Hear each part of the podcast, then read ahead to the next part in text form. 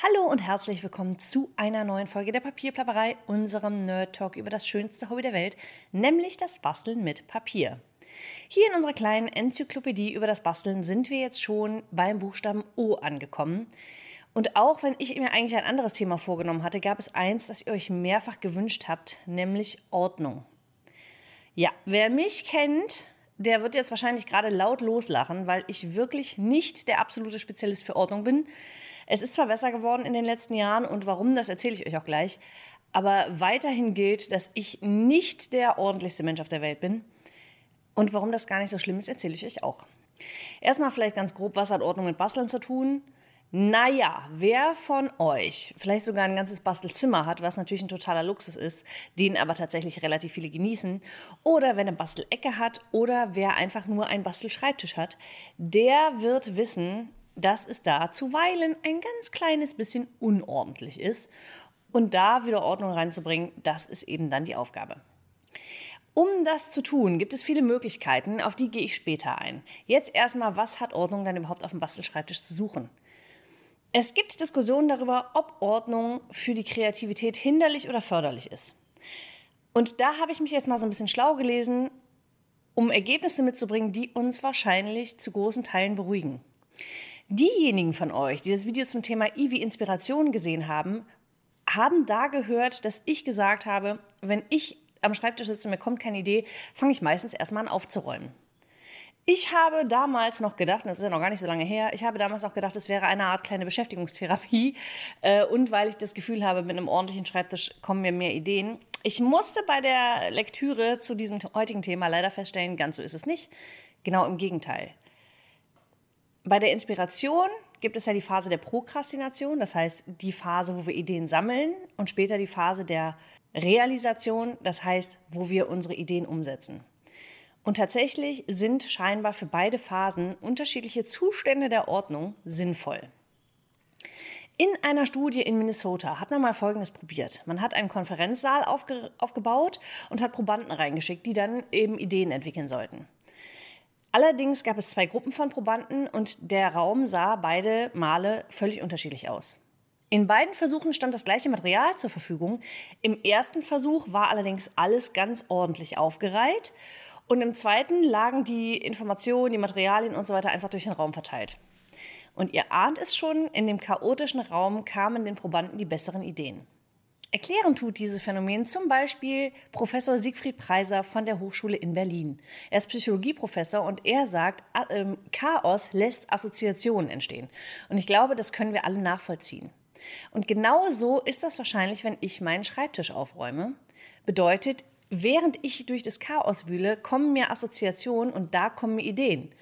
Und wenn es dann ordentlich ist, dann setze ich die um. Aber die Ideen kommen eigentlich im Chaos. Habe ich so noch nicht drüber nachgedacht, ergibt aber für mich total Sinn. Also, was machen wir denn jetzt? Ich persönlich bastel nicht gerne in Chaos und räume deshalb vorher auf. Ähm, aber ich brauche ja das Chaos so, so preiser, um auf kreative Ideen zu kommen. Also ist die Lösung, sagt er, ein bewusster Wechsel zwischen Chaos und Ordnung. Und das ist ja quasi genau das, was ich mache. Da habe ich mir mal kurz innerlich auf die Schulter geklopft, weil ich dachte, cool, ist zwar eher ein Zufall, weil ich manchmal nach dem Basteln ein bisschen zu faul bin zum Aufräumen. So viel zum Thema Christine und Ordnung. Äh, und deshalb liegt es dann beim nächsten Mal noch und deshalb kann ich aufräumen, bevor ich loslege. Vielleicht sollte ich das also einfach als bewusste Strategie auch genau weiterhin so wählen. Wir lernen also daraus, dass so ein bisschen Chaos auf dem Schreibtisch überhaupt nicht schadet. Für die Leute von euch, die aber sehr ordnungsliebend sind, habe ich da ein paar Tipps.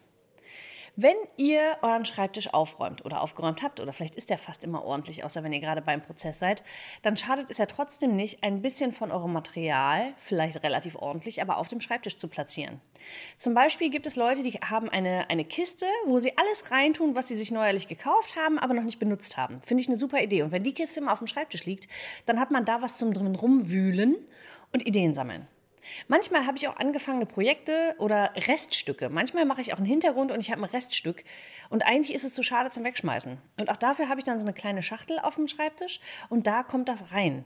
Und da kann ich durchwühlen. Und auch das bringt mir Ideen und ist ein bisschen ordentlich, weil es eben in der Schachtel liegt, aber hat so ein bisschen Chaos, weil da Sachen liegen, mit denen ich noch nichts anzufangen weiß und die ich dann eben irgendwie kreativ einbinden kann. Das heißt, ich nehme mir manchmal vor, hier liegt jetzt dieses Reststück oder hier, hier liegt dieser ausgestanzte Kreis, den ich mal übrig hatte, den benutze ich heute. Und das ist das kleine bisschen Chaos, das mir manchmal hilft, um auf Ideen zu kommen. Für die Leute, die jetzt hierher gekommen sind, in der Hoffnung, Ideen zur Organisation ihres Schreibtisches zu bekommen, das wäre jetzt ein sehr umfassendes Thema, denn es gibt sehr viele Möglichkeiten, Ordnung auf dem Schreibtisch zu schaffen oder im Bastelzimmer, wenn man eins hat, oder in der Bastelecke.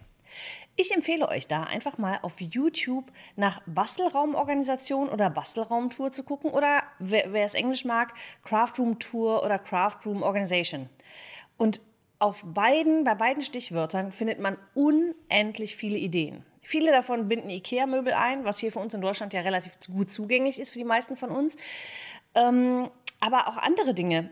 Es gibt Leute, die benutzen äh, Kühlschrankschubladen, um ihre Stempel daran aufzubewahren. Es gibt Leute, die benutzen Körbchen. Es gibt ganz unterschiedliche Dinge und ich glaube, dass ihr da relativ viel Inspiration finden könnt. Übrigens auf Pinterest gibt es für diese Stichworte sehr viele Ideen.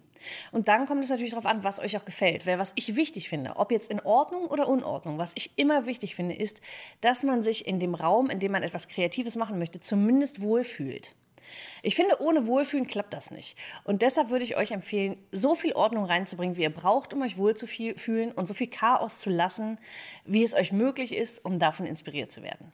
Ich denke, was auf jeden Fall Sinn macht, ist, dass man für jede Produktkategorie vielleicht, eine für Stempel, für Stanzen, für Stempelkissen, dass man dafür ein einen eigenen Ort hat. Das ist das bisschen Ordnung, was mir total hilft. Das bedeutet, wenn ich den Schreibtisch aufräume, weiß ich, stehe ich nicht da und denke, ach, wohin mit dem Kram, sondern ich weiß, in diese Kiste kommen die Stempel, in diese Kiste kommen die Stempelkisten, in diese Schublade kommen meine Acrylblöcke. Und das dass ich mir vorher überlegt habe, welcher Platz ist wofür, das hilft mir total. Und ich glaube, das ist so die Basis, die es ein bisschen braucht. Ich habe derzeit auch ein paar neue Sachen, ein paar Buntstiftkisten, von denen ich, für die ich noch keinen festen Platz habe. Deshalb stehen die immer rum und werden von A nach B geräumt. Manchmal stehen die auf dem Boden und es stört mich total. Das heißt, das ist wirklich das bisschen, was einen großen Unterschied macht. Überlegt euch vorher, welcher Ort ist für diese Produktkategorie die richtige. Das ist unabhängig davon, ob ihr einen ganzen Raum oder nur eine Ecke habt oder ob ihr sagt, ich habe eine große Bastelkiste, aber in die packe ich kleine Unterkisten. Auch das kann helfen. Wichtig ist für alles einen festen Platz und dann kriegt man da auch relativ schnell Ordnung rein und dann ist auch das Aufräumen relativ schnell erledigt, wenn man nicht ewig überlegen muss, wo gehört der Kram denn jetzt hin. Jetzt bin ich aber total gespannt auf eure Erfahrungen und eure Meinung. Seid ihr eher ein ordentlicher Bastler oder sitzt ihr gern im Chaos? Räumt ihr relativ häufig zwischendurch auf, vielleicht sogar nach jeder Karte oder nach jedem Stempelabdruck, was weiß ich? Oder sagt ihr, ich bastel erstmal so drei, vier Sachen und dann kann ich immer noch alles wegräumen? Oder sagt ihr, ach, ich räume gar nicht so oft auf, weil ich brauche die ganze Inspiration. Ich bin total gespannt, würde mich total über den Austausch mit euch freuen in den, in den Kommentaren unter dem YouTube-Video.